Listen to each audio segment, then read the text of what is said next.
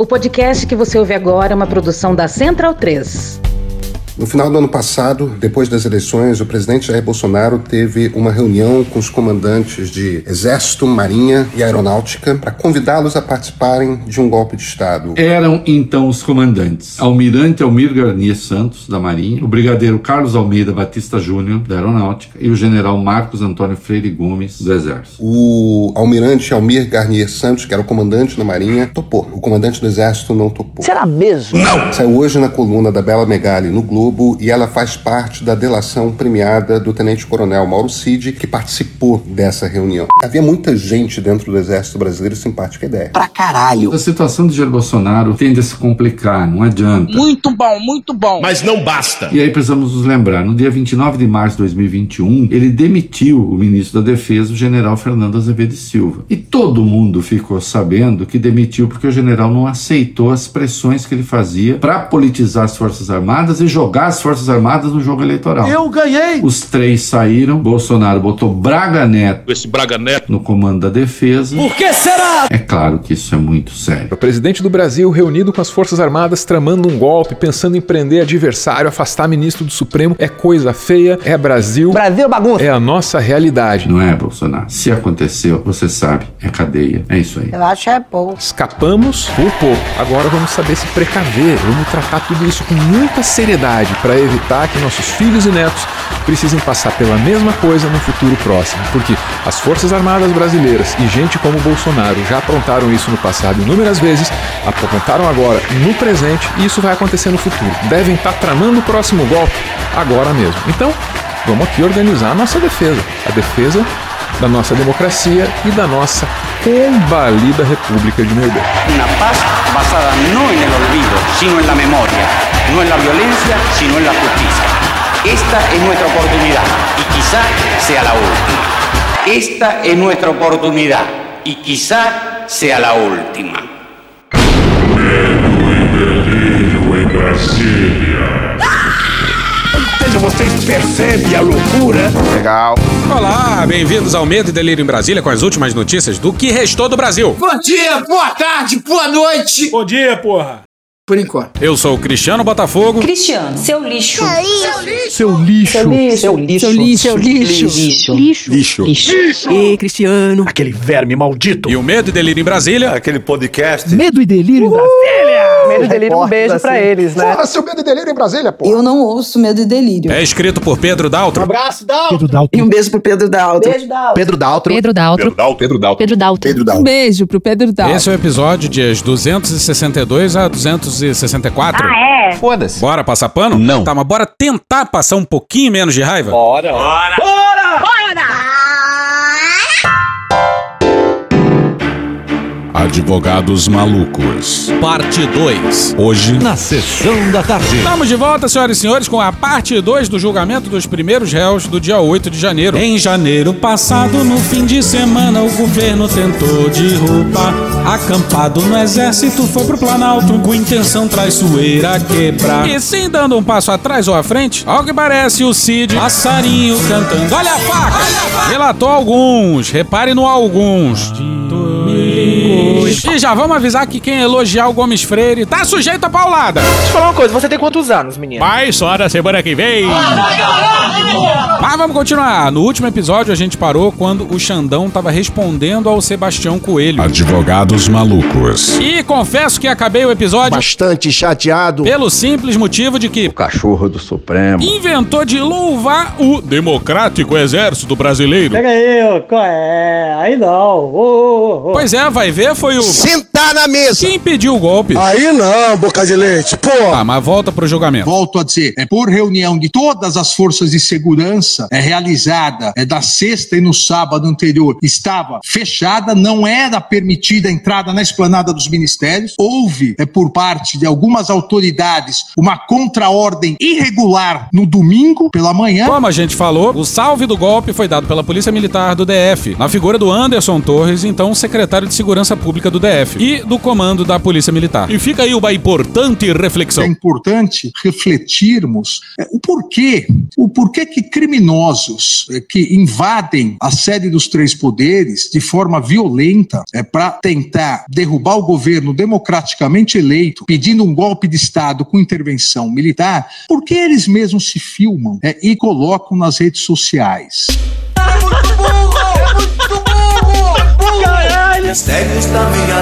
Porque tinham a certeza de que conseguiriam um golpe de Estado. Aqui, o sentimento de impunidade era tão grande é que filmavam para depois poderem dizer que participaram eh, do golpe de Estado. Tinham a certeza de que haveria adesão eh, das Forças Armadas. Nós queremos um exército, não queremos mais o Bolsonaro. Nós queremos um exército brasileiro nas ruas é, e que a polícia não iria retirá-los é, dos, da sede dos três poderes. Um agradecimento todo especial à Polícia Militar que todo o tempo está nos apoiando. E acabaram se autoincriminando, é, filmando e postando é, livremente. E bobeira compartilhar. Terra segura de crack. Os tios e as tias do zap.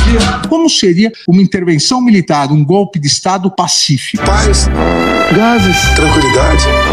Gases. E é justamente nessa hora que o Xandão resolve ler as mensagens encontradas no celular do Aécio. Disse na transcrição do vídeo, amigos da Sabesp, quem não acreditou, tamo aí, tamo aqui. Quem não acreditou, também estou aqui para vocês, porra. Olha onde eu tô, na mesa do presidente. Jadilson, Wilson, Rony, tamo aqui, porra. Marcelão, tamo aqui. Caralho, porra. Caralho, porra. Caralho, porra, porra. Caralho, porra. Vai dar certo. Não desiste. Vai dar certo. Vai dar certo. Vai dar certo. Vai dar certo. Deu errado. E um tema no qual se tocou bastante nesse julgamento foi. Questão do cocô. Em outro vídeo que acompanha o laudo, também um réu, no meio de um bando criminoso que também participava dos atos golpistas, e ao lado de um outro homem chamado Leco, realizou gravação na rampa em frente ao Palácio do Planalto. Na mídia, Aécio Lúcio Costa Pereira incentiva a invasão, os, os atos golpistas, a depredação e o vandalismo. Inclusive dizendo que, abre aspas, acho que defecará dentro do Senado. Foi o que disse o Aécio. Foi cagando e o que leu o Xandão. Xandão. Caramba, os caras cagam tanto no Brasil que eu acho que vou cagar lá dentro do Senado. Os caras cagam tanto no Brasil que eu acho que vou cagar lá dentro do Senado. Ele é meio sem noção. No final das contas, o Xandão pediu 17 anos de prisão pro Aécio. Condenado por abolição do Estado Democrático de Direito, dano qualificado, golpe de Estado, deterioração do patrimônio tombado e associação criminosa. Igor! Mas depois do Xandão foi a vez do. Nunes Marques! O sósia do Praga. Pareceu Praga! Pediu dois anos de prisão por dano qualificado e deterioração do patrimônio público. E olha só como ele fez isso. Seria factível, inclusive, sob a égide da revogada Lei de Segurança Nacional, a possibilidade de condenação do acusado no crime previsto no seu artigo 18, na medida em que exigiu o legislador, à época, como elementar do tipo, tão somente a tentativa de impedir, com emprego de violência ou grave ameaça, o livre exercício de qualquer dos poderes da União. No entanto, com o advento da Lei 14.197 de 2021, operado o fechamento do tipo, torna-se necessário para a caracterização do crime análise, que é o 359L, Código Penal, que a conduta praticada pelo autor de fato tenha, ao menos, o potencial de produzir no plano concreto o resultado pretendido. Pois é, pelo que ele está dizendo, tentativa de golpe fracassada agora não dá em nada. Só quando o golpe já se efetuou e aí que já é óbvio que não vai dar em nada mesmo. E reparando que essa lei 14.197 é de 2021, né? E é autografada por Bolsonaro, Anderson Torres, Braga Neto, Damares Alves e Augusto Heleno, senhoras e senhores.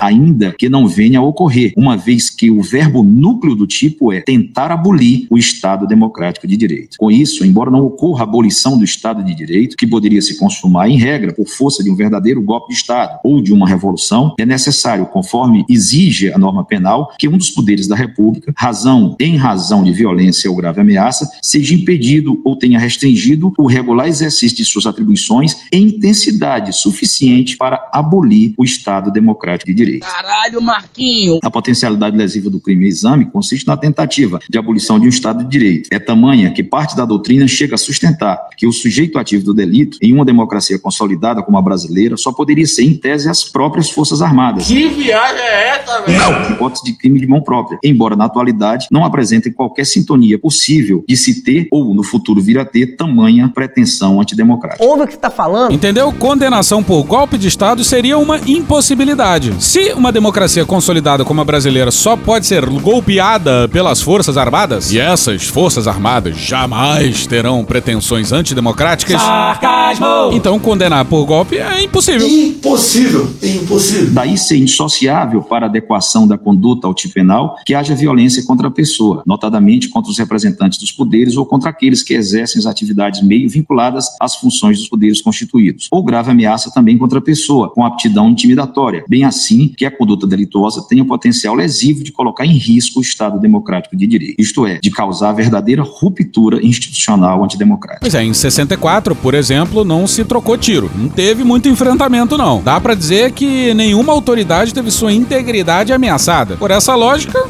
não teve golpe. Não foi golpe militar, até porque quem caçou o presidente na época foi o Congresso Nacional no dia 2 de abril. O crime somente é passível de cometimento por organização ou organismo, em regra armada, que tenha materialmente poder concreto de atuação para provocar uma ruptura de tal magnitude. No caso em exame, não se demonstrou emprego de violência ou grave ameaça contra nenhum dos representantes dos poderes da República, em ordem a caracterizar uma tentativa material idônea de abolição do Estado democrático de direito, mormente porque as invasões dos prédios públicos se deram em um domingo. Porque as invasões dos prédios públicos se deram em um domingo. Caralho! Domingo eu quero ver.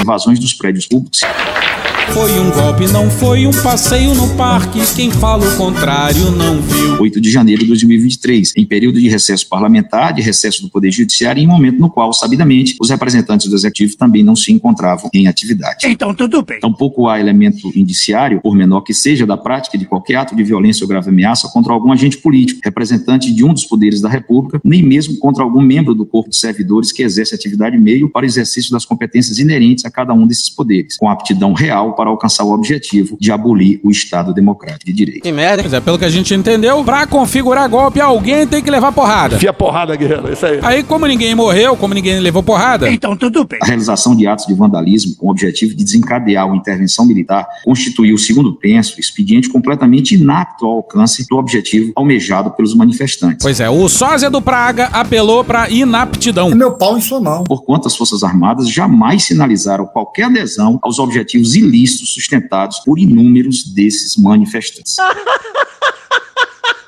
Caralho! Tá de sacanagem. E essa fala podia ter saído da boca do Xandão, hein? Alexandre! A propósito, consigo em depoimento prestado em juízo, nas ações penais 1502 e 1505, o major do Exército, José Natali, declarou, nas respostas às perguntas formuladas pelo Ministério Público, ter dito aos manifestantes que ingressaram no Palácio do Planalto, expressando a postura adotada pelas Forças Armadas ao longo de todo o período em que muitos deles permaneceram acampados em frente ao quartel-general, que, abro aspas, o Exército exerce uma função de Estado e não vai apoiar nenhum nem outro, não é órgão de governo. Fechou aspas. Vocês são de sacanagem! A verdade é que a depredação dos prédios, que são sede dos poderes da República, em nenhum momento chegou a ameaçar a autoridade dos dignatários de cada um dos poderes, tampouco o Estado Democrático de Direito, que se encontra há muito consolidado em nosso país desde a Constituição de 1988. Pois é, o Nunes Marques acha que o Estado Democrático de Direito brasileiro é tão maduro que é a prova de golpes. E foi droga, hein? Essa porra é maconha? Mais uma impossibilidade. Algum ministro do STF resumiu Com a devida vênia. o voto do sósia do Praga para Daniela Lima. Abre aspas, ele está dando uma autorização para fazerem tudo de novo. Fecha aspas. Porra. Pois bem, foi assim que o primeiro dia de julgamentos se encerrou. Foi suspenso o julgamento para ter continuidade amanhã. No dia seguinte, quem começou os trabalhos foi o É, você não tá me mostrando pra sair? Porra, porra!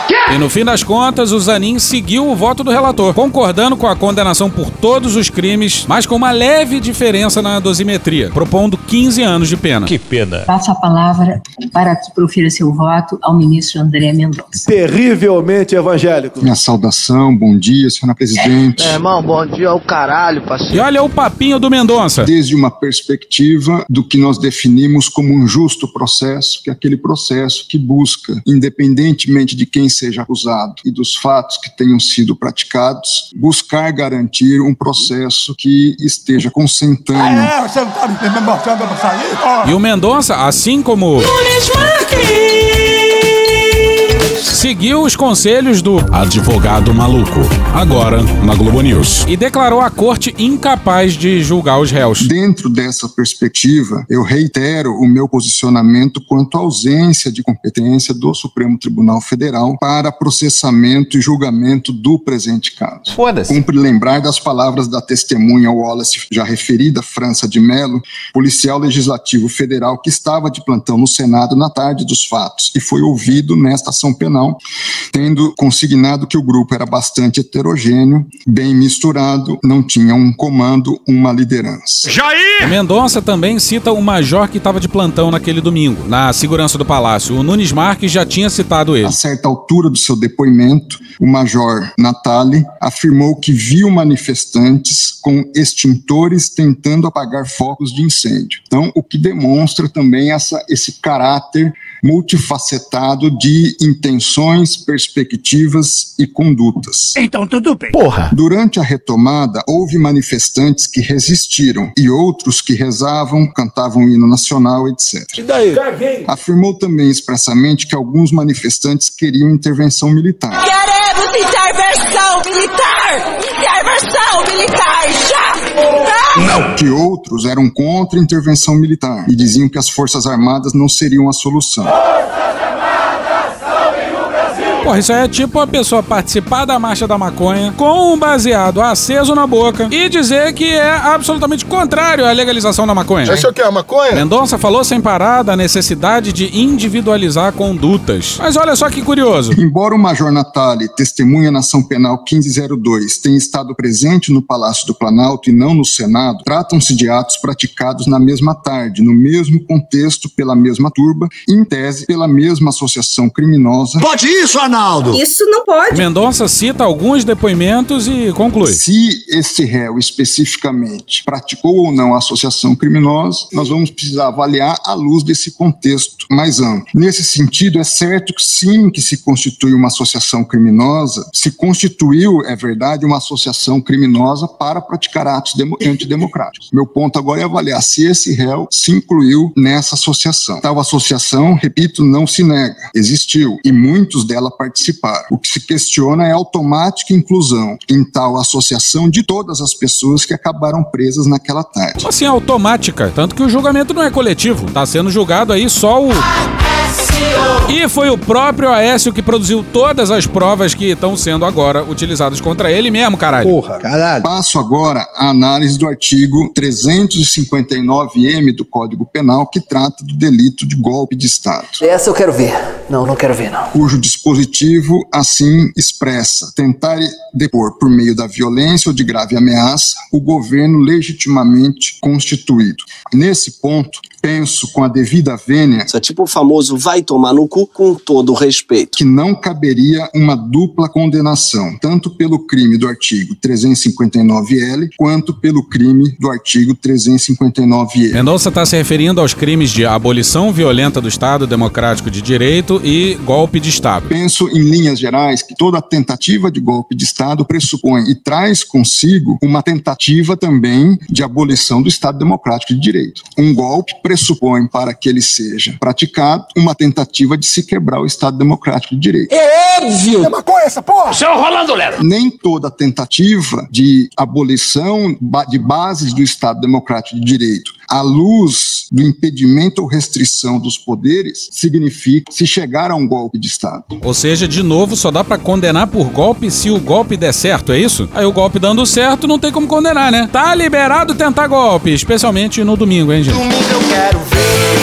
Golpe. É importante, sob a minha ótica, também lembrar o seguinte: um golpe de Estado ele demanda atos não só de destituição do poder, mas do estabelecimento de uma nova ordem jurídica e institucional. no início de 1964. Assim era o dia a dia. Agitação, desordem, intranquilidade. O povo exigiu o fim da anarquia. O exército, solidário com as legítimas aspirações do povo, cumpriu sua missão constitucional garantindo a lei e a ordem. Exército, compromisso com a democracia. Caralho! Então eu tenho que retirar o poder eleito e instituir ou ter atos que me levem a buscar instituir um novo poder. Poder moderador, poder moderador, poder, poder, poder moderador. Ainda que legítimo. Eu preciso definir o que eu vou fazer com o Congresso Nacional. Nós não queremos negociar nada! Eu preciso definir o que eu vou fazer com o Supremo Tribunal Federal. Se quiser fechar o STF, sabe o que você faz? Você não manda nem um jipe, cara. Manda um soldado e um cabo. Não é mais uma opinião de si, mas sim de quando isso vai ocorrer. Eu preciso definir o que vai ser feito com a imprensa. Que imprensa canalha! Com a liberdade das pessoas no meio universitário. Por quê? Você tem balbúrdia e doutrinação em toda parte. Pessoas sem roupas, uma atrás da outra, com o dedo. Calma! Uma série de planejamentos e condutas que, com a devida vênia, De novo. não vi nesses manifestantes. É! Pega aí! Oh, pega aí! Oh, pega aí! Bom, tá claro que a galera que invadiu o Congresso era completamente sem noção. Você é realmente um sem noção? E que planejamento é uma coisa que passou longe dali. Mas por mais que tenha sido esse o caso, sim, eles estavam ali tentando um golpe de Estado, porra. Porra, caralho. A perspectiva da atuação deles era criar uma situação de instabilidade institucional, mas qualquer ação de golpe do, de Estado dependeria de uma ação de outras forças, basicamente dos militares. Não só o autor, que é aquele que pratica a ação nuclear, o verbo do tipo penal, mas também o partícipe, quer seja por induzimento, que é incutir, plantar a ideia, quer seja por instigação, quando você reforça a ideia já existente. Mesmo aqueles que atuaram a inviabilizar o funcionamento das instituições democráticas, à luz dos elementos disponíveis nos autos, não se tem característica a ponto de levar uma destituição de um poder e instituição de uma nova ordem. Pois é, a nova ordem é acabar com isso tudo daí. Mas não foi só a gente que ficou puto, não, hein? Se você me permite um. Não, ministro. Isso é tipo o famoso vai tomar no cu com todo o respeito. De novo! O artigo 359M, na verdade, fala em tentar, né? Então não se pressupõe a consumação, mas sim a tentativa. Essa aí é a voz do. Ambos falam em tentar. Exato. A questão para mim é, eles não agiram para tentar depor o governo. Falando sério? Foi um golpe, não foi um passeio no parque. Quem fala o contrário não viu. A deposição do governo dependeria, ou essa tentativa de deposição de atos que não estava ao alcance da atuação dessas pessoas. Tá, pode até ser, mas eles estavam ali iniciando esse processo. E o que? Ele tá dizendo que só quem pode dar golpe é o militar? Quer dizer então que é impossível condenar civis por golpe de Estado? É claro, a gente faz essa pergunta, mas a gente tá louco pra ver uns generais sendo condenados por aí. A fato é que esse papo do Mendonça é esquisito pra caralho. Porra, caralho. Permite, Pois não. Vai dar merda! Vai dar merda! Faz tempo que a gente não usa essa vinheta, mas. Senhoras e senhores do Brasil! It's time! A partir da agora a porrada vai cantar.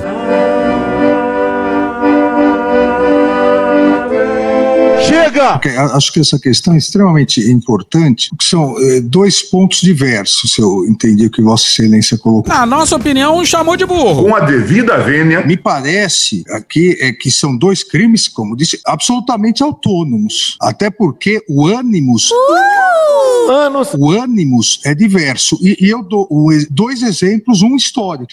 É, o golpe de 64. Puxa daí, Toffoli. Eu não me refiro mais nem a golpe nem à Revolução de 64.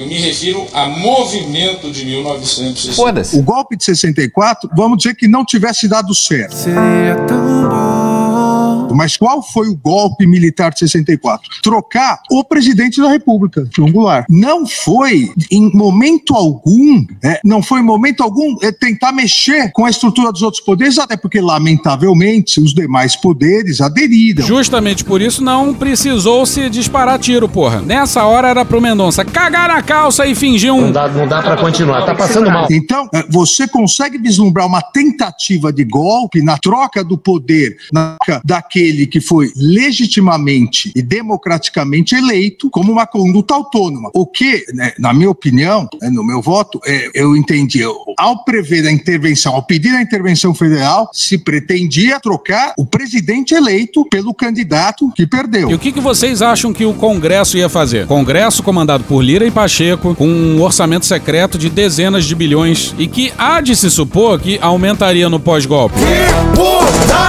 Como a gente cansa de dizer, a sorte é que alguns ministros do STF tardiamente se colocaram como última barreira contra a insanidade do governo Verde-Oliva. Se fala muito do Moraes, mas o Faquin teve um papel fundamental. Ele que presidiu o TSE antes do Moraes e se recusava a fazer uma reunião unicamente com militares. Quem trata de eleições são forças desarmadas.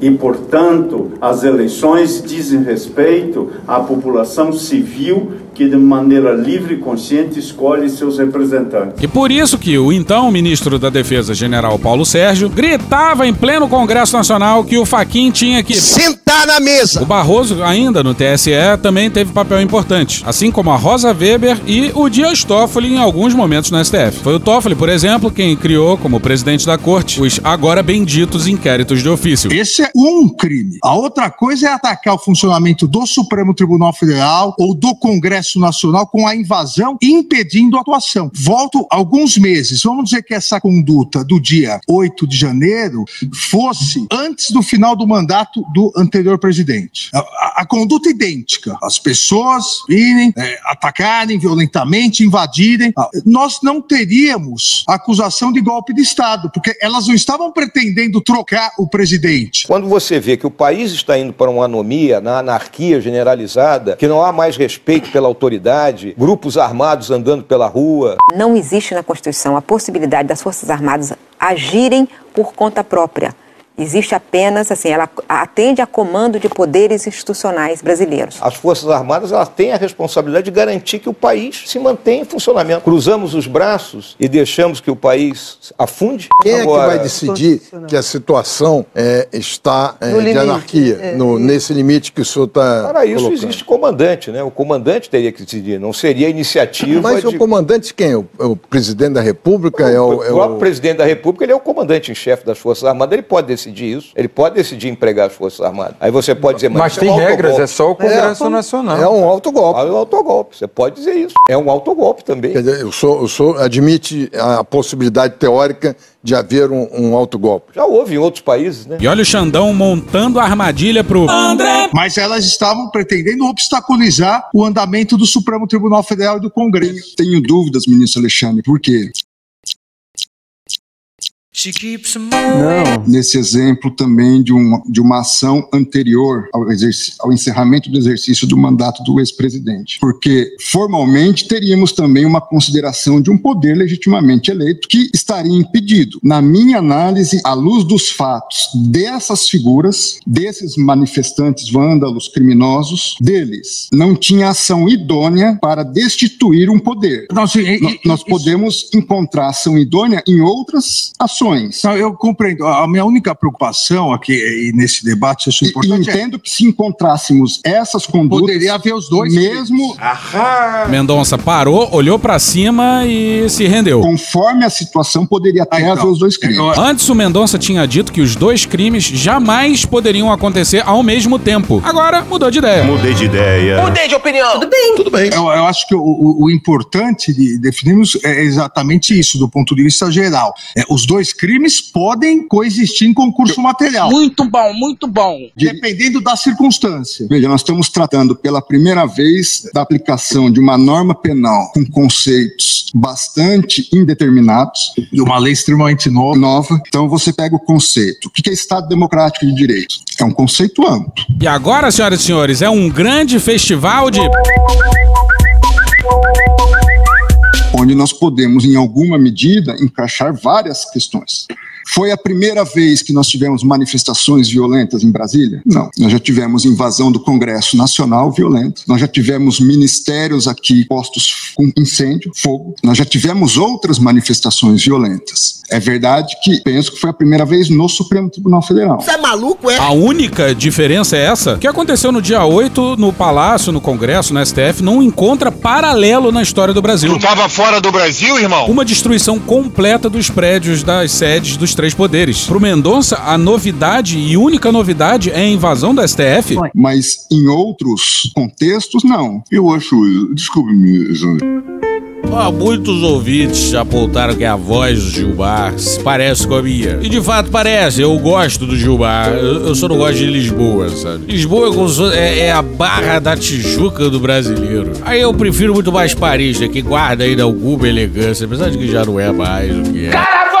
Eu acho que a gente tem que fazer um pouco também de uma contextualização. Eu estou aqui há muitos anos e, de fato, assisti a várias é, invasões de ministérios, episódios isolados que nós tivemos a partir de movimentos sociais, protestos e coisas do tipo. Nós jamais tivemos um grupo acumulado na frente de quartéis pedindo intervenção federal. É preciso colocar isso nos seus devidos marcos e contextualizado, ministro contextos. Ô Gilmar, se puder parar com os.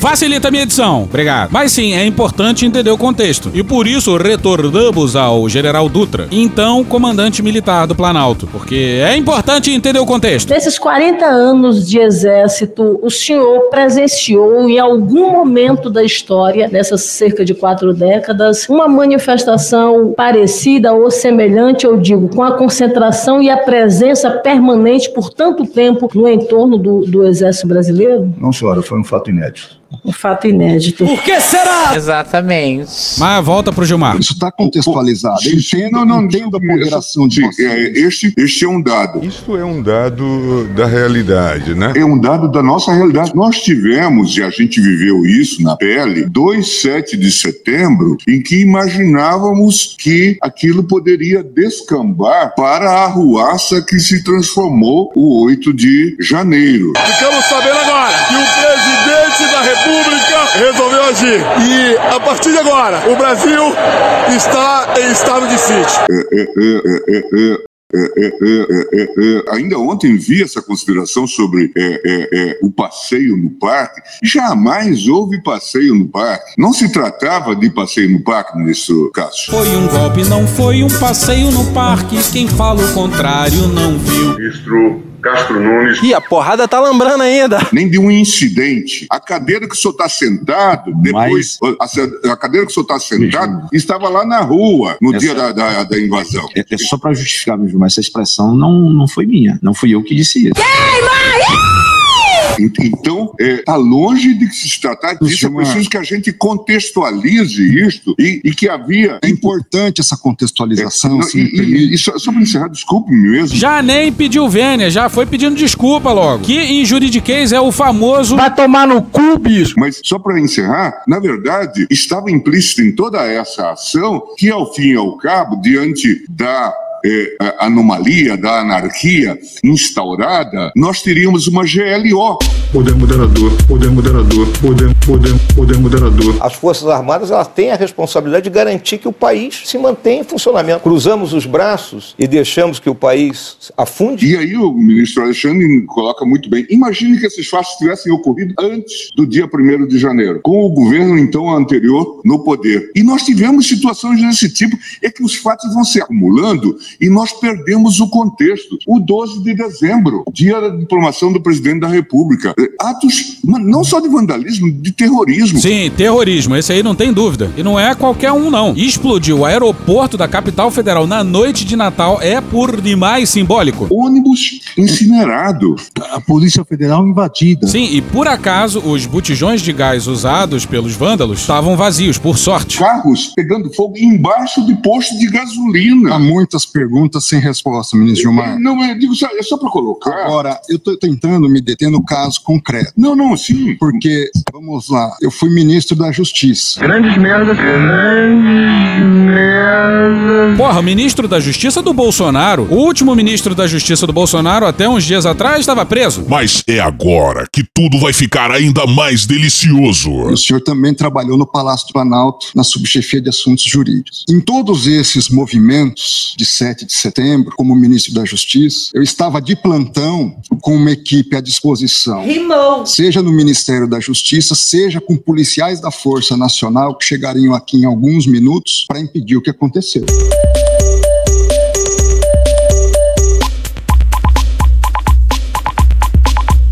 Pois é, um ministro do STF tá tomando esse rumo aí. Um rumo que nem o. Nunes Marques. Tomou. Eu não consigo entender, e também carece de resposta, como que o Palácio do Planalto foi invadido da forma como foi invadido. O PT. Ele não tá culpando a polícia do DF ou o batalhão da guarda presidencial, não. Ele tá culpando. Vossa Excelência sabe o rigor de vigilância e cuidado que deve haver lá. O fato é o seguinte: eu não vou entrar nesse mérito hoje. Eu não vou entrar nesse mérito hoje. Vou entrar em detalhe aqui. Não vou entrar em detalhe aqui. Vou entrar em detalhe aqui. Não vou entrar em, em detalhe. Não vou entrar em detalhe contigo. Acho que não nos cabe, pelo menos da minha parte, não é intenção entrar nesse mérito hoje. A minha intenção é avaliar a conduta do senhor Aécio Lúcio Costa Pereira. Enzo André, se me permite. Enzo André, se me permite. Aê, porra! E olha, até que demorou pra alguém interromper essa insanidade retórica do Mendonça, hein? Alguém tinha que ter arremessado a Constituição de capa dura na direção do ministro. Porra, caralho. Porra. Já que Vossa Excelência entrou nesse caso, é, é, as investigações demonstram claramente o porquê houve essa facilidade. Cinco coronéis comandantes da PM estão presos, exatamente porque desde o final das eleições se comunicavam por zap. Os tios e as tias do zap. é, dizendo exatamente que é, iriam preparar uma forma é, de, havendo manifestação, a polícia militar não é, reagir. Um agradecimento todo especial à Polícia Militar que todo o tempo tá nos apoiando. Então, claramente, claramente, é, a Polícia Militar, que é, eu também fui ministro da Justiça e sabemos, sabemos nós dois. Atenção, atenção, é agora que o bicho vai pegar. É agora que o bicho vai pegar. Que o ministro da Justiça não pode utilizar a Força Nacional se não houver autorização do governo do Distrito Federal. Mendonça se gabou de, enquanto ministro, tá de prontidão com a Força Nacional e tomou a melhor entortada do Xandão. Porque isso fere o princípio federal. Não em relação aos prédios federais. Não, não, mas não em relação à Praça dos Três Poderes. Mas em relação às edificações é um federais, absurdo, ele pode deve Com conter. todo o respeito, Vossa Excelência, querer falar que a culpa do 8 de janeiro foi Não. do ministro da Justiça. Vossa Excelência.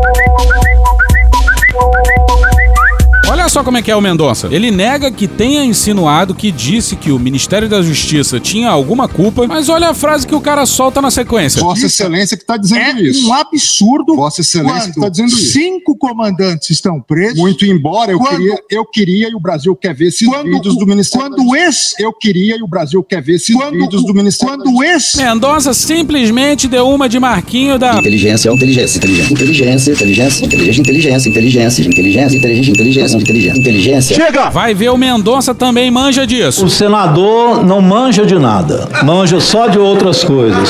Podia ficar em silêncio. Vossa Excelência está dizendo é isso. um absurdo. Vossa Excelência está dizendo isso. Cinco comandantes estão presos. Muito embora eu Quando- queria, eu queria e o Brasil quer ver esses quando, vídeos do Ministério. quando o ex, o, o ex-ministro da Justiça que sucedeu Vossa Excelência fugiu para os Estados Unidos, fugiu. Eu sou advogado de ninguém e jogou, aqui, e ministro jogou, não parece, e jogou o.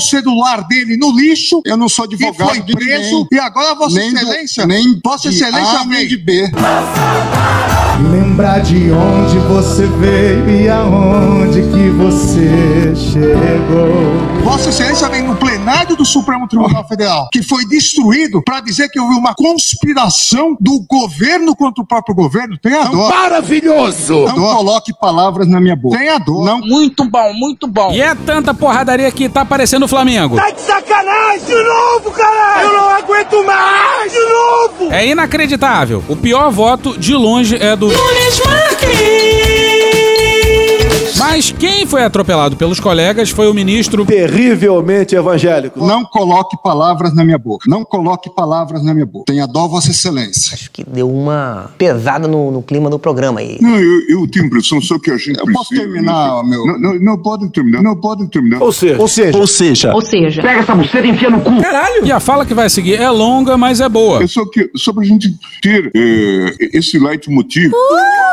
É aquilo que os franceses chamam, os administrativistas franceses, détournement de pouvoir. esse pano de fundo para que possamos de fato é, entender. É claro, e Excelência tem razão, nós estamos julgando é, o Aécio, mas é preciso que a gente entenda esse contexto. Eu acompanhei, como Vossa Excelência, é, muitos desses episódios, acompanhei também é, a- o episódio da- do trancamento de rodovias, especialmente no meu estado, dialoguei com o ministro da Justiça de então, em que carros eram atravessados na pista e inicialmente começou-se como se fosse uma eh, greve de caminhoneiros. E nós sabemos o que, que greve de caminhoneiros representa. Eh, Está se celebrando agora eh, essa triste efeméride, 50 anos do golpe no Chile, que começa com, com, com, com a marca dos caminhoneiros em greve. E aqui era uma greve, era um lockout, eram empresários atravessando carros na pista. Imagina um pouco de desabastecimento, dificuldades. Eu cheguei a falar com o ministro da Justiça naquele momento e ele dizia: nós não temos força para enfrentar e para isso precisa-se da GLO, precisa-se de GLO. GLO era exatamente a senha para a insegurança. É isso que a gente precisa entender. Esse grupo estava conectado no, no comando. Veja, é, é claro que temos que isolar, que temos que julgar os casos que estão postos, mas havia uma questão é, que estava toda ela associada. Eu até, na conversa com ele, fiz um pouco de, de abordagem jocosa e disse, poxa, a galocura, a torcida do Galo conseguiu abrir pistas é, porque eles estavam sendo impedidos de ir ao jogo, Mr. Carmen. Mas a nossa Polícia Rodoviária Federal não conseguia. Precisava das, das Forças Armadas. Esse caso é tão esdrúxulo, ministro Gilmar. É, é verdade. E não dá pra entender o Mendonça, porque ele vai insistir na mesma tecla. Me traz tanta inquietação. Veja, todo o contorno do que ouvimos dizer, se formos fazer uma retrospectiva dos atos, pré-8 de janeiro, ali, 6, 7, havia anunciado: é, vamos todos a Brasília. Primeira coisa, Polícia Rodoviária Federal, na greve dos caminhoneiros, ministro Gilmar, que foi, foi tentada no governo anterior, eu era ministro da Justiça, eu passei a madrugada na sede da Polícia Rodoviária Federal. É, só falta ele dizer que o Dino não passou a madrugada do dia 7 pro dia 8 no ministério. acompanhando o relatório minuto a minuto de eventuais tentativas de bloqueio de estradas. Em função a... Manifestantes que questionam o resultado das eleições fizeram ao longo do dia 31 bloqueios e interdições nas estradas do país. Segundo a Polícia Rodoviária Federal, desde o começo dos protestos, quase 1.200 pontos de interdição foram desfeitos. até da experiência pretérita, negativa que havia ocorrido no, no governo Temer. O que eu quero dizer, a Polícia Rodoviária Federal tinha condições de evitar a chegada. É ou não é o Marquinhos da inteligência com cadeira no STF? Dia 6, dia 5, dia 7, não sei. Não foi feito. Era, toda a construção é de que era uma tragédia anunciada. Agora você imagina, o cara foi ministro da Justiça do Bolsonaro, foi indicado ao STF pelo Bolsonaro e agora diz isso aí de que era uma tragédia anunciada, como se ele e o governo que ele representava não tivessem nada a ver com o assunto. Agora, houve, eu vou usar a expressão falhas sistêmicas desde esse ponto. O que houve, não tenho dúvidas, falhas, eu vou usar a expressão falhas porque não estamos julgando essas pessoas, sistêmicas na Polícia Militar do Distrito Federal. Mas também há dúvida razoável sobre como é que esse grupo entra com a facilidade como entrou, não digo no Supremo, eu não digo nem no Congresso, dentro do Palácio Planalto. O PT É inconcebível. Onde estava o- todo o efetivo da Força Nacional? Lembrando que até 2022 a Força Nacional era comandada pelo marido da Carla Zambelli. Eu não tenho. Hoje o Brasil não sabe. Eu me lembro naquele contexto em que houve, havia o inquérito, ainda há o inquérito, em relação à reunião que o ex-presidente Bolsonaro teve com os ministros, e essa reunião foi gravada, e havia toda uma discussão sobre, a partir de uma determinação do ministro Celso de Mello, para se entregar aquele vídeo, aquela fita, e toda a atuação, tanto minha como do ministro Levi, a época advogado-geral, é nós temos que entregar, independente do que contenha. Pra puta que eu pariu. Pariu, porra. Bosta, estrume, bosta, bosta, bosta, puta, bosta. Hemorroida, filho da puta, bosta, bosta, bosta, bosta, bosta, puta família. Independente do que contenha. E foi entregue. Não fez mais do que sua obrigação. E não tem nenhum ministro pra gritar com Mendonça. Tá muito errado isso. Agora, chama a atenção o Ministério da Justiça não disponibilizar ou não ter os vídeos correspondentes. Vai ver, o PT combinou com o Anderson Torres. Ô, companheiro Anderson, muda o planejamento aí pra gente, vai. Deixa a Praça dos Três Poderes aberta pro povo. Escolta o povo até lá. Aí eu deixo o palácio desprotegido só pra colocar a culpa em você e no seu ex-chefe. Tá bom, pode deixar, Faz algum sentido pra você isso? Pois bem. Vimos, eu e meu gabinete, mais de uma hora de vídeo dele transitando pelo Senado Federal. Não vi. Ele se apresenta na, na, na presidência do Senado, mas não há um ato de instituição específico. Veja, eu não estou absolvendo ele, estou condenando ele em tudo, em tudo. Uma pena somada, já antecipando aqui, que vai chegar a oito anos. Estou longe de ser leniente. Porra, o Nunes Marques foi esculachado até pelo ministro mais esculachado do julgamento. Nós estamos, repito, uma lei nova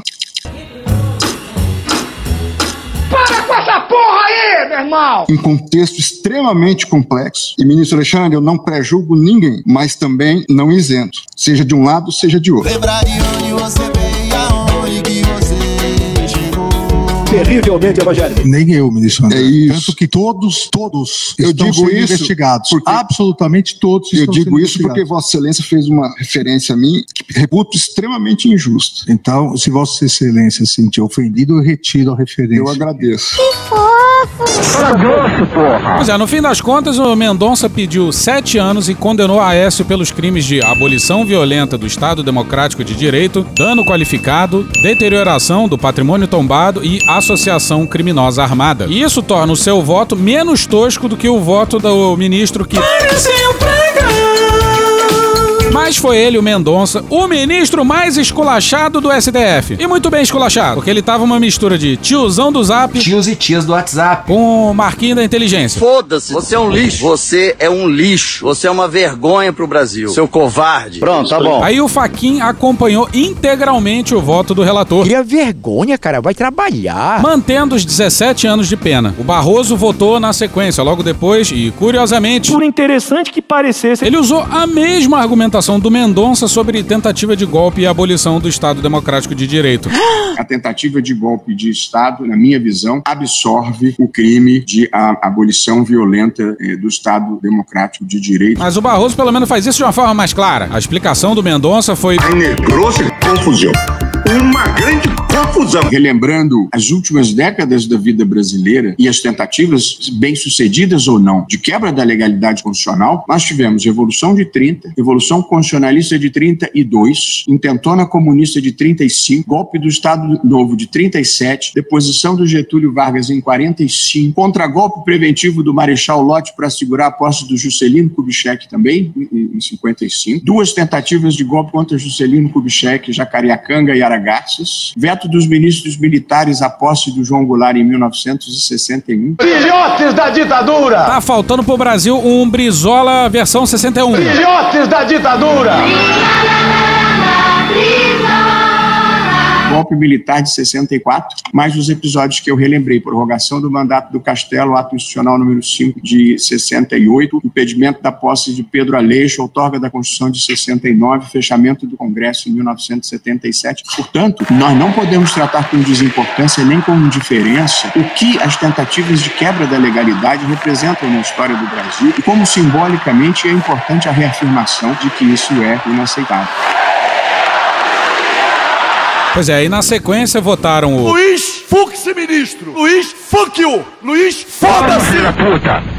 Depois Carmen Lúcia, Gilmar Mendes. Conselho-te a não referir o meu nome quando andares a resolver esse assunto. E o Dias Toffoli, que acompanharam integralmente o relator. Vai trabalhar, vagabundo. Bora então com o Gilmar. Como é o re- seu relacionamento com o Gilmar? Um dos piores possível, né? Felizmente, nós estamos aqui, esse aspecto também já foi destacado, nós estamos aqui para contar uma história, ministro Barroso, que é uma história história da sobrevivência da democracia. Nós poderíamos estar em outro lugar contando a história de um atropelamento, da destruição da democracia, como só ia acontecer. E seria muito difícil aturar um Brasil com esses golpistas vitoriosos, hein? A gente escapou, mas escapou por pouco. Eu tive um colega na comissão de Veneza que, quando começou o movimento Organ, Organ, Organ. Como assim? Não entendi. Na Hungria. Ah, bom! Urban. Ele percebia que cada dia a corte valia menos. Prezado Urban, nosso prezado primeiro-ministro Urban, considera o seu país o nosso pequeno grande irmão. Deus, pátria, família e liberdade. Nos afinamos em praticamente em todos os aspectos. Acredito no prezado Urban, que eu trato praticamente como um irmão, dadas as afinidades que nós temos. Até aqui ela deixou de valer qualquer coisa.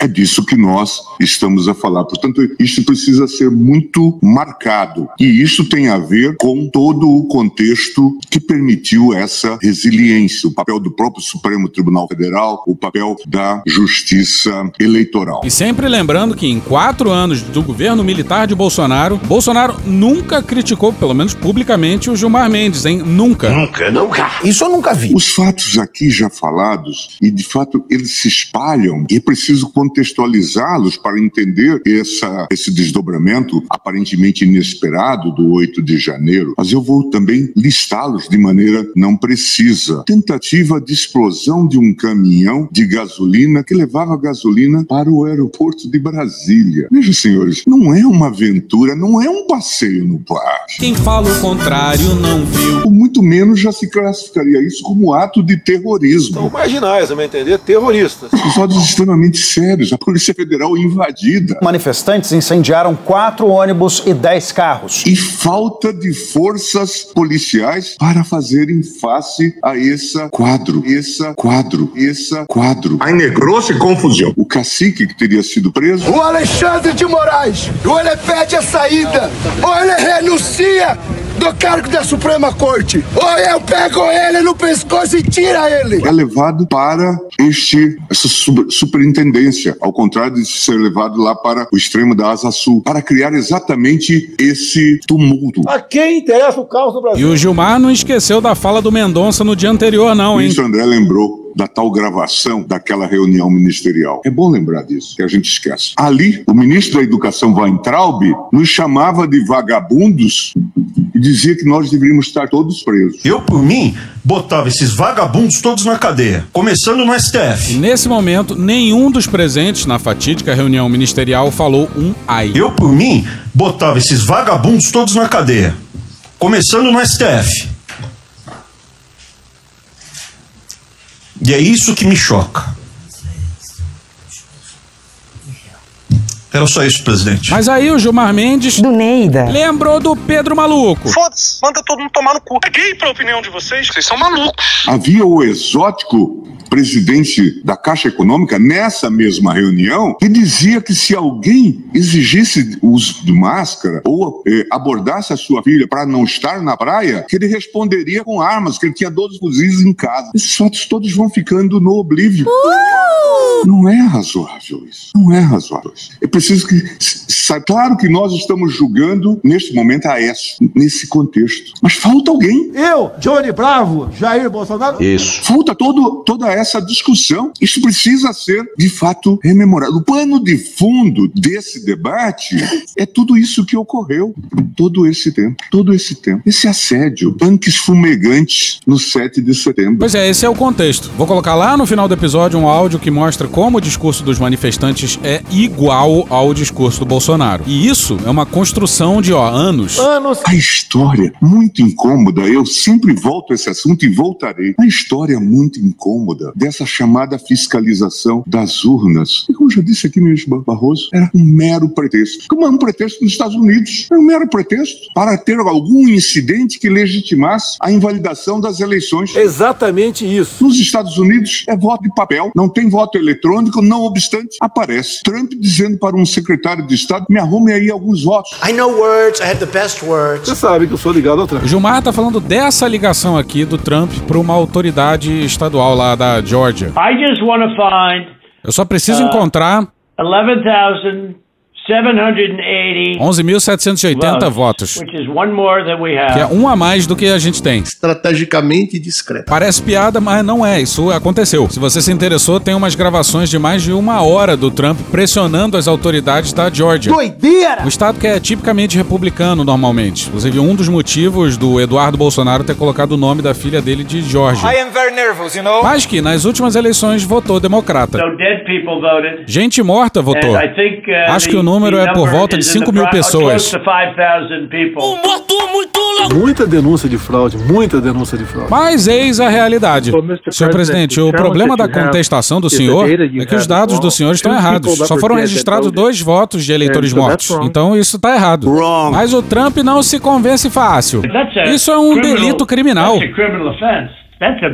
É um risco grande and para você Ryan. e pro Ryan. Your lawyers, that's a big risk. Vocês são advogados, isso é um risco grande. é babaca pra caralho. Mas volta pro julgamento. Isto, felizmente, é impossível de se fazer no Brasil. Não dá para ligar para um secretário de Minas Gerais, ministro Carmen, e pedir para arranjar alguns votos. E o voto do André impressionou o Gilmar, hein, digamos assim. Ô, André! O ministro André ainda falou da invasão do Palácio do Planalto. Isso conta uma história, ele conta uma história, que não é da responsabilidade desse governo. Gilmar levantou a voz, o sócio do IDP tá puto. Propostas, proposições, propositivo, propositivo. Não é da responsabilidade desse governo, infelizmente, infelizmente. É o quê? Como assim? Como assim, infelizmente? Que porra é essa, Batata? Por quê? Veja, eu vivi no Palácio do Planalto longos anos, e bons anos da minha vida. Os últimos tempos, de 94 até 2002, tive assento, tive sala no Palácio do Planalto. E sei, como ministro André, que quem defende o Palácio do Planalto é o Exército. O tom de voz dele. Maravilhoso! São as Forças Armadas. Há atrás, depois do asfalto ali, há atrás uma caserna para que eles ali fiquem. E, pelo visto, eles ficaram ali mesmo. Só foram fazer alguma coisa depois que a polícia do DF chegou. Já sob intervenção federal, agora sob o comando do Risonho Capelli. Chegou no palácio distribuindo esporro pra tropa. Bora, Exército!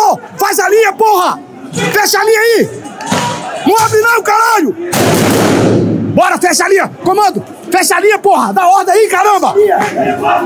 Comanda tua tropa, porra! Quando ocorre esse episódio e a falta de defesa, a responsabilidade está nessas pessoas. Mas a responsabilidade é desse governo que tinha acabado de assumir. O Lula errou ao colocar o Múcio na defesa. Qual a sua posição, a partir de agora, como empossado como ministro da Defesa, a respeito dos acampamentos em frente aos quartéis? Eu acho que aquilo mais.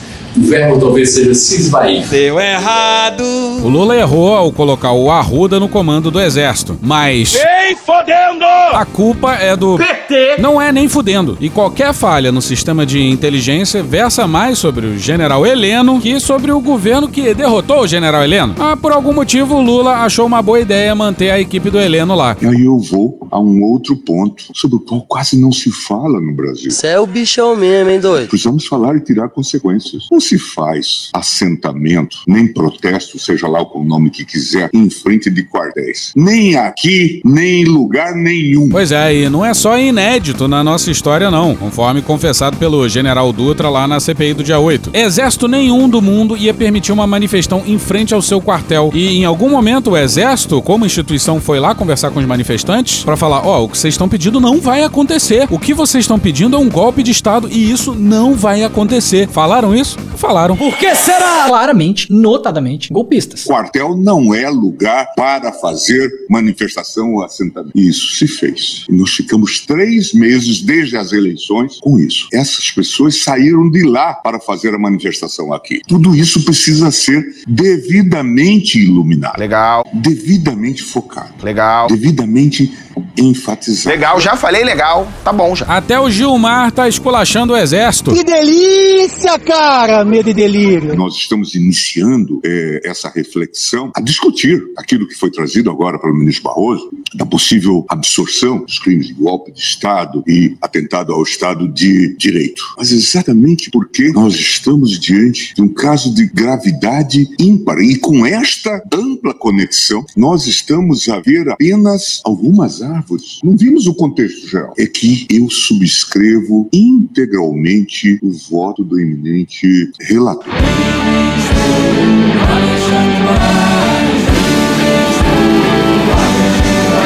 Encerro, presidente, repetindo as minhas palavras. Fica um pouco pedante dizer isso, né? Iniciais. Nós poderíamos estar em algum lugar contando a história da nossa derrocada, mas nós estamos aqui, graças a todo um sistema institucional, contando como a democracia sobreviveu e sobreviveu bem no Brasil. Mais ou menos, mais ou menos. Depois foi Rosa Weber e a. Menina Rosa. Já começou no clima certo. Agradeço ao ministro Gilmar e digo a Sua Excelência, assim como digo ao ministro Alexandre de Moraes e a todos os queridos colegas, ministra Carmen Lúcia, a todos que aqui estão presentes, que não foi mesmo um domingo no parque. 8 de janeiro de 2023 foi um domingo de devastação, o dia da infâmia, como o designo e designarei sempre. Bateu uma salva de palma aqui pro profissional. Muito bom, muito bom. Um domingo de devastação do patrimônio físico e cultural do povo brasileiro. Uma devastação que foi perpetrada por uma turba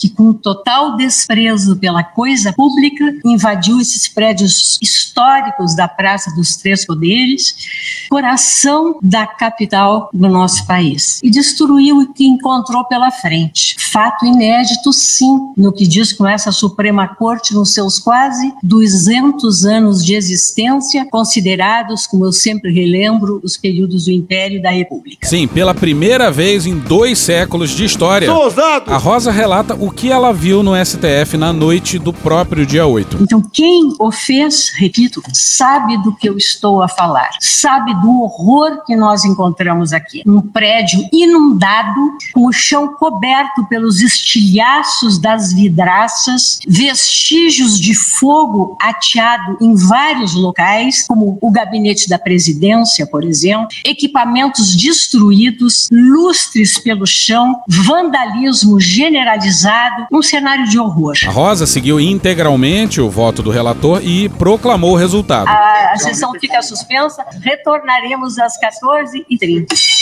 Começou então o julgamento do réu de nome Tiago. E é tudo muito parecido com o caso do Aécio. Então vamos focar neles. Advogados malucos. Boa tarde a todos. Cumprimento Vossa Excelência, Senhora Presidente, ministra Rosa Weber, juntamente com a ministra Carmen Lúcia. Cumprimento todas as mulheres presentes aqui no plenário, aquelas que inclusive nos assistem por toda a imprensa, a qual também estendo os meus cumprimentos. Pois é, a gente teve que ouvir isso de um sujeito condenado por agredir a mãe e a irmã. Fica difícil, fica muito difícil. E olha o que, que ele disse na época, na matéria do Alex Tarja no Conjur no dia 15. Ao contrário do que foi dito que eu tinha espancado a mãe, houveram lesões leves recíprocas. É que em todo momento defendi meu pai, que o interesse delas era na herança. Estranhamente, seis meses após sair da casa, meu pai faleceu. Jamais agredi mãe e irmã. Jamais cometi qualquer irregularidade ou ilícito. Só não deixei que maltratassem meu pai. Pois é, não só aparentemente bateu na mãe e na irmã, como também insinuou que as duas mataram o pai por causa da herança. Senhora Presidente, ontem que me antecedeu foi um desembargador, doutor Sebastião Coelho. Ele falou a respeito de lavar as mãos de Afonso Pilatos. De Afonso Pilatos. De Afonso Pilatos. Pega aí, ô, qual é? Aí não. Ô, ô, ô. Afonso Pilatos, senhoras e senhores. Deixa com a cara magoada. Eu gostaria de lembrar a todos os ministros aqui presentes e todos que me ouvem nessa tribuna que atrás desse plenário, inclusive, foi encontrado no jardim, como vossa presidente nos mostrou, existe um crucifixo. Tá muito errado isso. Não necessariamente para dizer de religi religião, até mesmo porque o Estado é laico, o Estado permite todas as religiões. É só para lembrar do maior erro do julgamento da história, que foi a crucificação de Jesus Cristo. Pô, pega aí. pega aí. E para lembrar todos nós ministros, todos nós ministros, todos nós ministros. Quem você pensa que é? Petulante. Agradeço à presidência pela permissão desse advogado vir aqui falar. Estava inscrito na próxima sustentação oral. Se eu chegasse um pouquinho mais tarde em casa, talvez eu tivesse o divórcio, senhora presidente. E agradeço a vossas excelências me permitirem estar aqui. Advogado maluco. Agora na Globo News.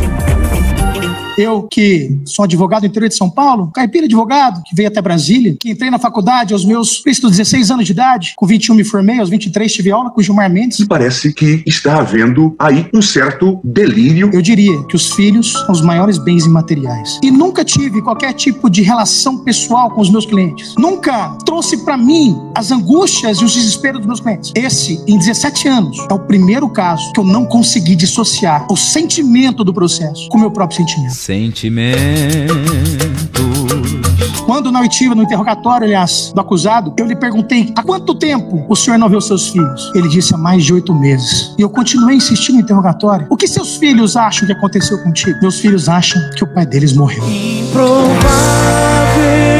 Quando saem lá fora, eles olham uma estrelinha no céu e perguntam: É ali que papai está? Caralho! Essa foi. Cadê o conselho tutelar pra livrar a criança dessa família? Me leva lá no posto se não chamo o tutelar. Pô, é sério isso? Os filhos realmente acham que o pai morreu? Eu duvido! Oito meses os filhos acham que ele tinha falecido. É uma reflexão que é importante. O trauma também causado nos familiares desses acusados. É só você não estuprar, não sequestrar, não praticar latrocínio que tu não vai pra lá, porra! Acabou! Pois é, mas o advogado realmente meteu essa, senhoras e senhores. Primeiro citou Afonso Pilatos. Afonso Pilatos. E a gente fica com pena de não ter sido Afonso Pilates. E depois inventou que as filhas do réu, porque só pode ser mentira, né? Juram que o pai tá morto. É ali que papai está. Porra. Não podemos colocar no mesmo borná, no mesmo balaio, como se fala no interior de São Paulo, aquelas pessoas que estiveram com pensamentos psicológicos diferentes. Pensamentos psicológicos diferentes. Pensamentos psicológicos, pensamentos psicológicos, pensamentos psicológicos. Caralho! Pensamentos psicológicos. Caralho, Marquinho. É impressionante e com a devida vênia eu peço, eu vejo o ministro hum, hum, é, Alexandre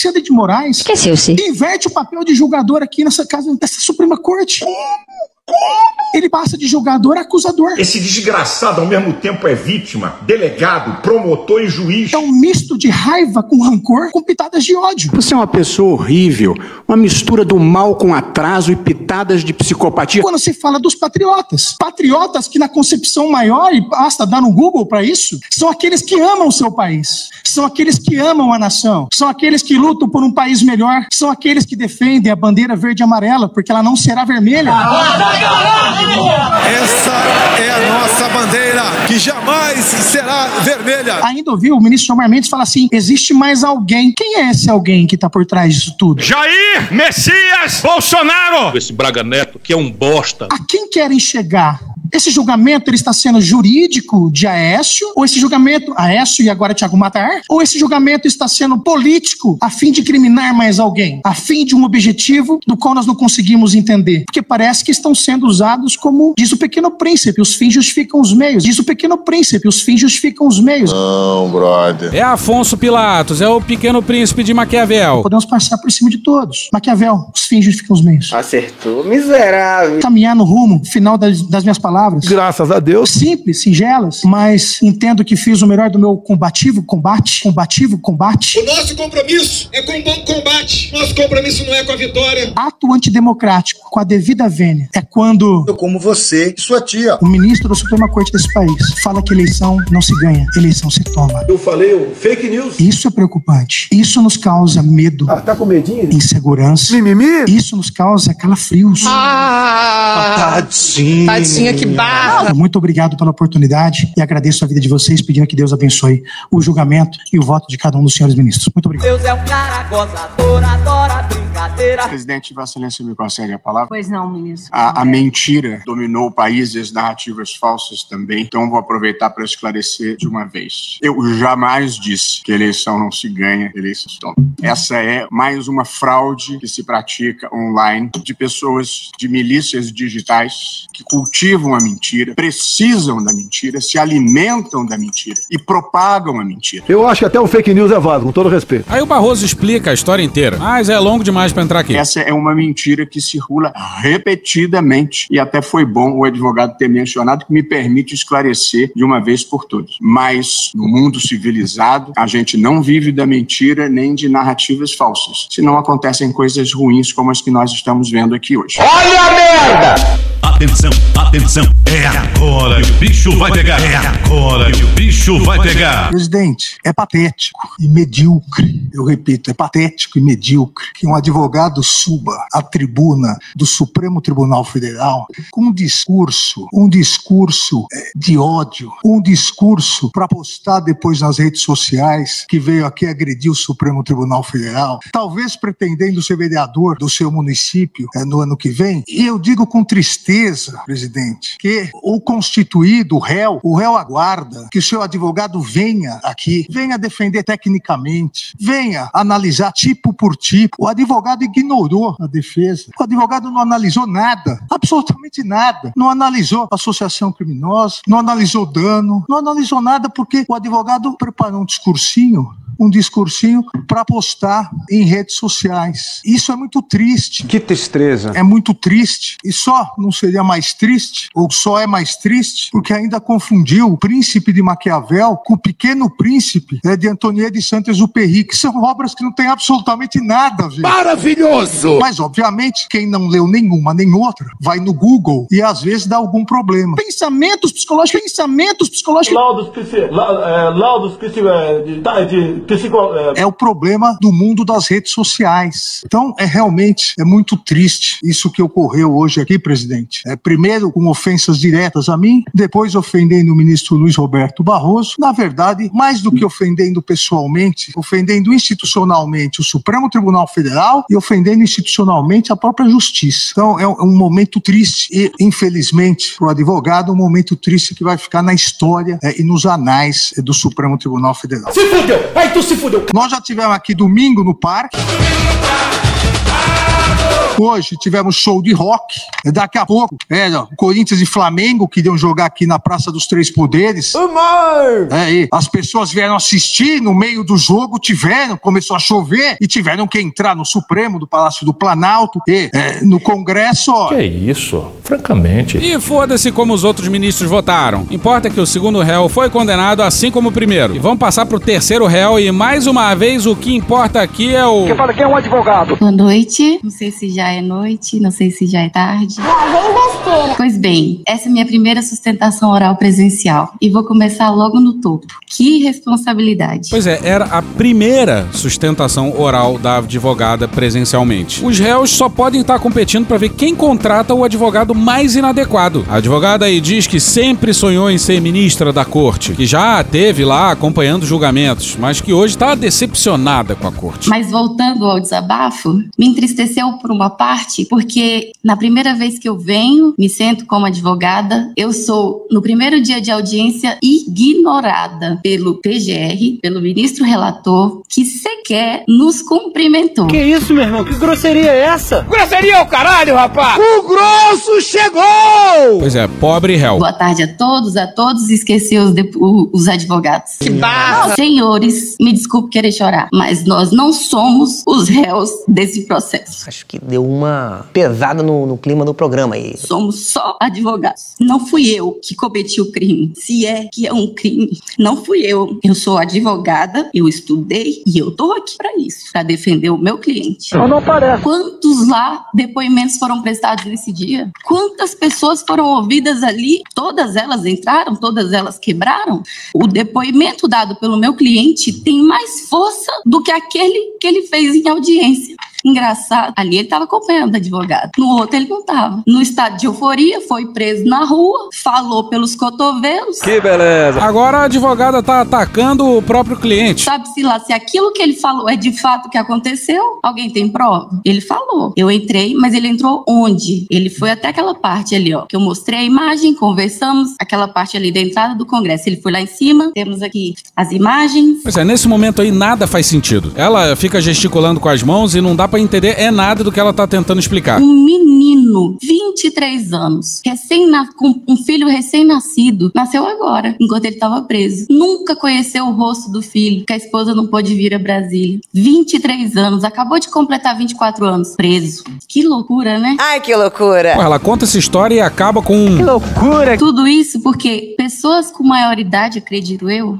tenham colocado na cabeça dele que se o Brasil se tornasse uma Venezuela, isso tudo aqui ia acabar. A garotada aí que tem alguns de esquerda assim, compare né, com a garotada da Venezuela. Faz uma visitinha pra caramba, em Boa Vista, nos abrigos. Vê como é que estão as mulheres lá fugindo do paraíso socialista defendido pelo PT. Sei o que está em jogo aqui no Brasil. Nós não queremos que outros países, outros poucos países venham mandar aqui, como mandam na Venezuela. Foi feita uma lavagem cerebral na cabeça desse menino tão grande. Olha o tanto de bobagem que ele fala. Nem ele sequer sabia o, o que significa intervenção militar. Que loucura. Ai, que loucura. É a Narcisa Tamborindeg do STF. Ai, que absurdo. Mas na cabeça dele, isso era bom pro país. Ele não sabia o que que era. Era, era proteção do, do exército para ele. Para ele, a intenção da intervenção militar, entre aspas, era a proteção do exército, para que o país não virasse uma Venezuela. Para onde foi a Venezuela? Não quero citar aqui, mas seria, né? Pra levarmos em conta a Venezuela. Vá para Pacaraima, que é a divisa do Brasil com a Venezuela. Olha o que aconteceu na Venezuela. É isso que vocês querem pro Brasil? Já que eles gostam tanto da Venezuela, essa turma tem que ir pra lá. Ah, na Venezuela não tem mais cachorro nem gado, não. O pessoal comeu tudo. Vi advogados serem humilhados. Talvez por isso eu esteja com um pouco de medo aqui nessa tribuna. Bom, talvez ela esteja com medo porque é a primeira sustentação oral presencial dela e estava sendo transmitida para o Brasil inteiro. OAB nunca se manifestou para defender a gente.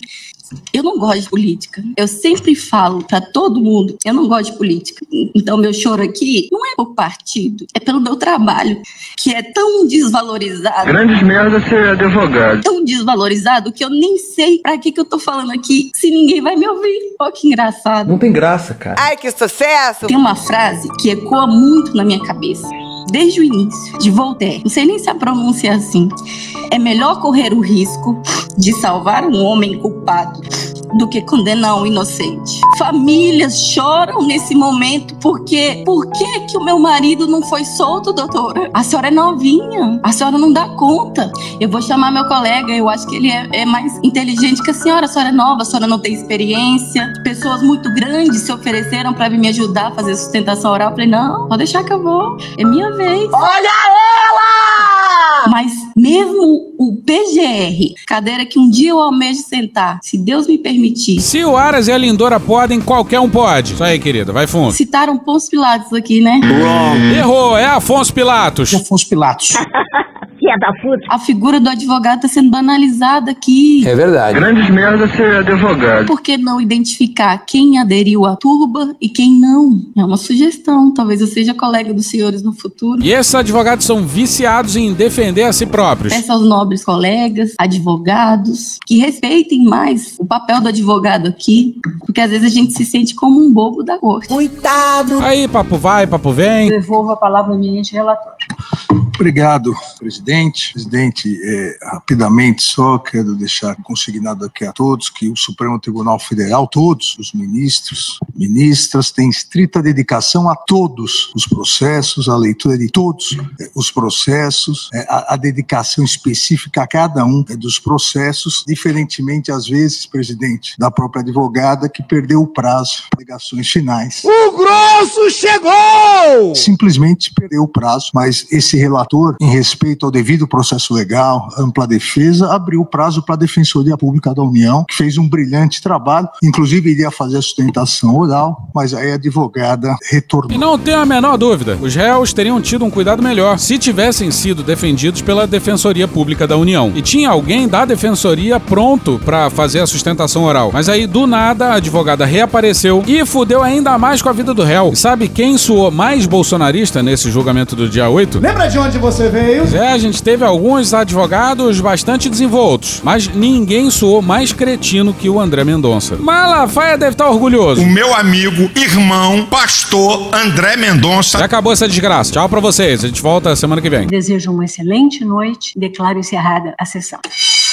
Na expectativa de que o Brasil dê uma acalmada, pelo amor de Deus. Tô pedindo calma, calma, calma. Só, só, só, só. Chore na minha. E hoje a gente fica por aqui. Esse episódio usou áudios de Pedro Dória, Rádio Band News FM, Thiago Rodrigo, Greg News, TV Câmara, Dom e Juan, Meteoro Brasil, Choque de Cultura, SDH Argentina, Gil Brother, Casimiro, Hermes e Renato, Galãs Feio, Juliano Cortinhas, Francisco Elombre, Desce a Letra, Canal Meio, Rafa Mon, Thaís Bilenque, Angu de Grilo, Samia Bonfim, Maria Rita, Xadrez Verbal, Mônica Debole, Breno Pires, Não Inviabilize, Alfredo Rolo, ICL Notícias, Globo News, Porta dos Fundos, Canal Meio, História Pública, Estúdio CBN, Petit Jornal, Meteoro Brasil, Podcast Pauta Pública, Franciel Cruz, Professor Pasquale, Carla Bora, SATV, Rede Globo, Gilberto Gil, Nosferato Sound Effects, Samira Close, DPF Tubes, TV Senado, Poder 360, Câmara dos Deputados, Zé Ramalho, BBC News Brasil, The Beatles, Otawan, Able Tunes, Programa do Ratinho, Michael Jackson, Asa de Águia, UOL, Super Pop, Pesadelo na Cozinha, Titãs, Futurama, Lima, Caetano Veloso, Carl Orff, TV Justiça, Vanessa Rangel, TV Brasil, UOL, Programa Silvio Santos, Escolhendo o Professor Raimundo, G1, Diogo Defante, Notas Taquigráficas do Senado, SBT News, Mídia Ninja, TV Pública de Angola, Bruce Buffer, Cartoon Network, Paulo César Baruch, Léo Santana, Queen, Um Príncipe Nova York, Chico Buarque, O Povo Online, Juliane Furno, Joe Pass, Esse Menino, Flow, CNN Brasil, Cecília Oliveira, Gaveta, Pharrell Williams, Parafernália, Ray Charles, Luan Freitas, Irmão do Jorel, Fala MR, Kraftwerk, TV Alerge, Bruno Aleixo, NBR, Cara Tapa, Jovem Pan News, Metrópolis, The Daily Show, KHOU 11, Falha de Cobertura, C-SPAN, Bonde do Tigrão, WCNC, Samuel Mariano, Leandro Rassum, Portal Uai, Jorge Benjor, Paulinho da Viola, Davi Passamani, Chaves, MTV Mangueira, Vitor Camejo, Programa Silvio Santos, Vai Que Cola, Narcisa Tamborindeg, Planalto, Turma da Mônica, Gig Gueto, Bahia Cast, TV 247, Bibiana Serpa, Guilherme Boulos, Israel e Rodolfo, O Globo, Programa do Bial, Hoje Tem e The Office. Thank you! Se quiser e puder, pinga um lá pra gente no PicPay ou no apoia.se barra medo e delírio. Porra, doação ao caralho, porra. Não tem nem dinheiro pra me comprar um jogo de videogame, morou, cara? Assina o nosso feed no seu agregador de podcast favorito e dá uma olhada nas nossas redes sociais. E também no loja.medoedelirioembrasilha.com.br. Eu sou Cristiano Botafogo, o Medo e Delírio em Brasília é escrito por Pedro Daltro e um grande abraço. Bora passar pano? Não. Mas bora passar menos raiva? Bora.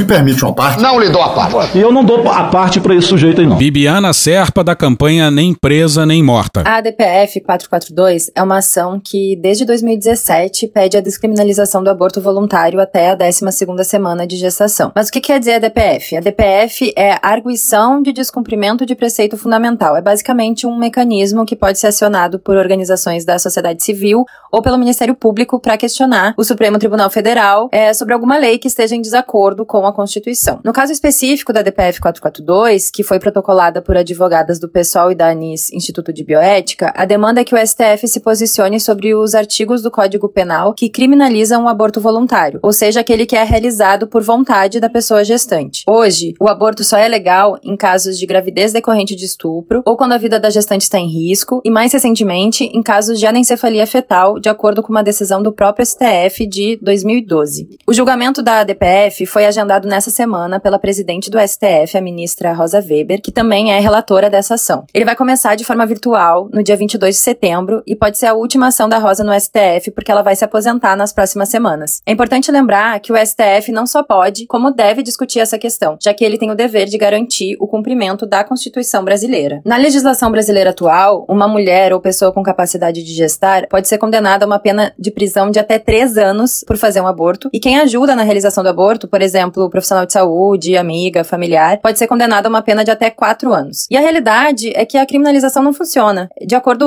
com a PNA, que é a Pesquisa Nacional do Aborto, uma a cada sete mulheres brasileiras aborta ao longo da vida. Então, a criminalização não impede que abortos aconteçam, mas empurra essas pessoas para procedimentos que são arriscados e de forma desnecessária. Na verdade, o aborto é um procedimento relativamente simples e seguro, tanto que a OMS, a Organização Mundial da Saúde, afirma que ele pode ser feito em determinadas situações de forma autônoma, com o uso correto de medicamentos e orientação médica. Então, a DPF é uma oportunidade da sociedade e do Estado tratarem o aborto como deve ser, uma questão de saúde. O argumento central é de que não é justo ameaçar de prisão quem não quer seguir com uma gestação. A gente sabe o quanto a opinião pública mobiliza esse tipo de julgamento, então é super importante que a gente se posicione e discuta o aborto nas redes sociais, na mesa do bar, com os amigos, com a família. E se vocês quiserem saber mais, se juntar à causa e espalhar a palavra, visite os nossos canais no arroba nem presa nem morta e no www.nempresanemorta.org. Acabou? Não. É que não tenham sido demarcadas, essas terras ocupadas devem ter a proteção do Estado. Porque elas têm a proteção constitucional. Ministro Fux, me dá uma licença, só para uma observação. Mas vai me tirar do meu apartamento de novo. De jeito nenhum, de jeito nenhum. É, Esse aí é o Gilmar, autor da tese de Copacabana. Esse aí é o Gilmar, autor da tese de Copacabana. Esse aí é o Gilmar, autor da tese de Copacabana. Esse aí é o Gilmar, autor da tese de Copacabana. Acabou? Não. Acabou sim. Acabou? Acabou, acabou. Beijinho, sigamos com muito amor e poesia. Ouve a voz do seu períneo. A boca é um ânus da face. Varanda do pum. Lexotan não se toma na veia. Essa porra é maconha? Quando você é jovem, qualquer pessoa que tem um baseado vira seu amigo. O Bolsonaro sendo atropelado. Tô de acordo. Fazer as pessoas passarem fome. É isso. Cenoura, cenoura. Mais ou menos isso. Que porra é essa aqui? É maconha essa porra? Quem fuma 200 baseados? Muita gente. Muita, mas muita gente. Muita gente. Muita gente. Muita gente. Muita gente. Muita gente lá. Muita gente. Conversa de bêbado. Algum delírio. Presunto Parma, vamos lembrar, não é qualquer presunto. Não é proibido no Brasil transar. Nem todo mundo reage bem a um eletrochoque, né? Antigamente as pessoas ainda coçavam a virilha, hoje nem isso coça mais. Pegue sua Toyota, empurre dentro do seu cu. Um opalão, um chevette, um gol bolinha. Vai deixar eles mijarem em cima de você? Lixo. Arrombado. Vai entrar o grosso. O grosso chegou! Ai, que dor no meu pau. Eu sou especialista em pau. É a piroca. Ela é bastante extensa. Também entra, também entra. Cadê os machos? Eles têm um pênis. Há controvérsias. Contém ovos. Não esqueça de lavar os testículos, a virilha e o ânus. Os galináceos têm pênis. Tem graça esse final? Não, né? Desculpa. Desculpe. Desculpe. Desculpe. Desculpa. Desculpe. Falei lá no meio do episódio que ia colocar aqui no final um áudio que mostra como o discurso dos manifestantes e dos vândalos golpistas lá do dia 8 de janeiro é igual ao discurso do Bolsonaro. A liberdade. Nossa, liberdade. É, liberdade. Isso aí, rumo à nossa liberdade, Brasil. Vamos lá pra Brasília, gente. Cadê a nossa liberdade? O mais importante que a vida é a liberdade. Você quer perder a sua liberdade? A nossa liberdade que tá em jogo. A nossa liberdade não tem Assim preço. se rouba a liberdade de um povo. Vamos desmanchar a quadrilha!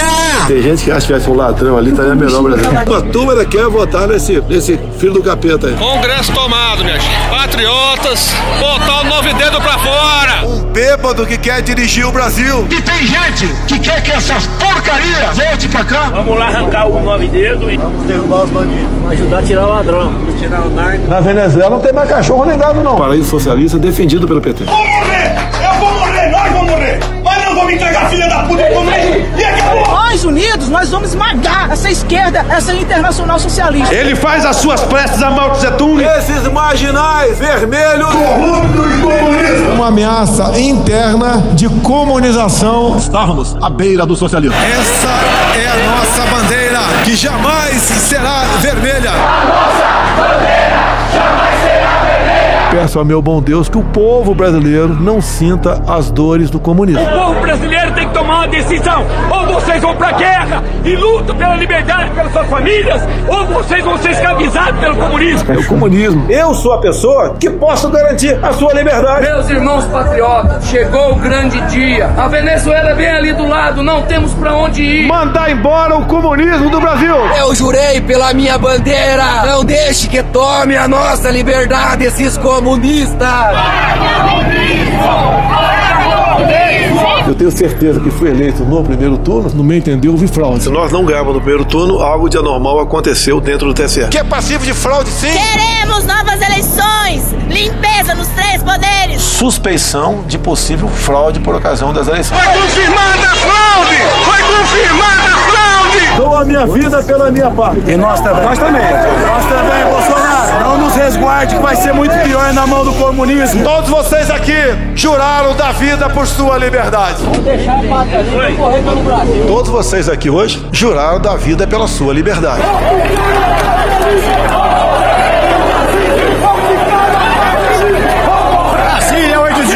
De 1, 2 horas da tarde. Repito aí.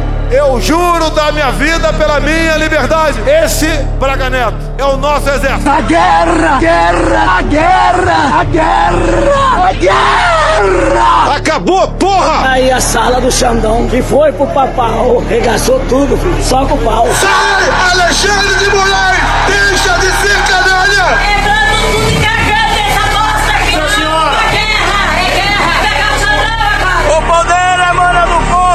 Faço o que o povo quiser. Estarei onde o povo estiver. Estamos aqui no Congresso, a casa do povo, para o povo, do povo brasileiro. Eu faço aquilo que o povo assim o desejar. O Congresso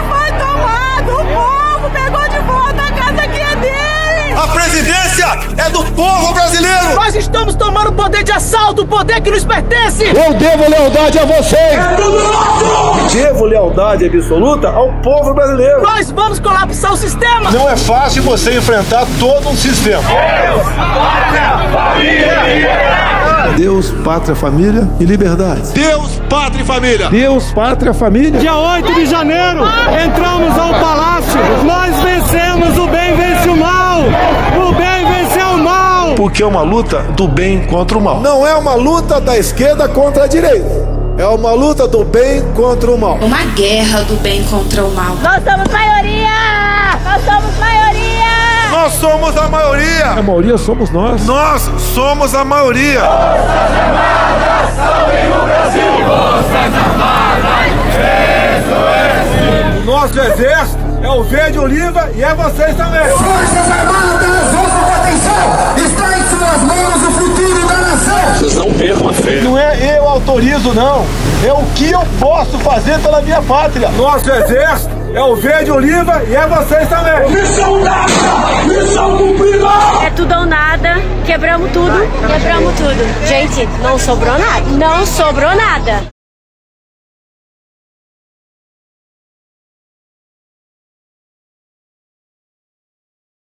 Acorda, vagabundo! Acorda! Acorda!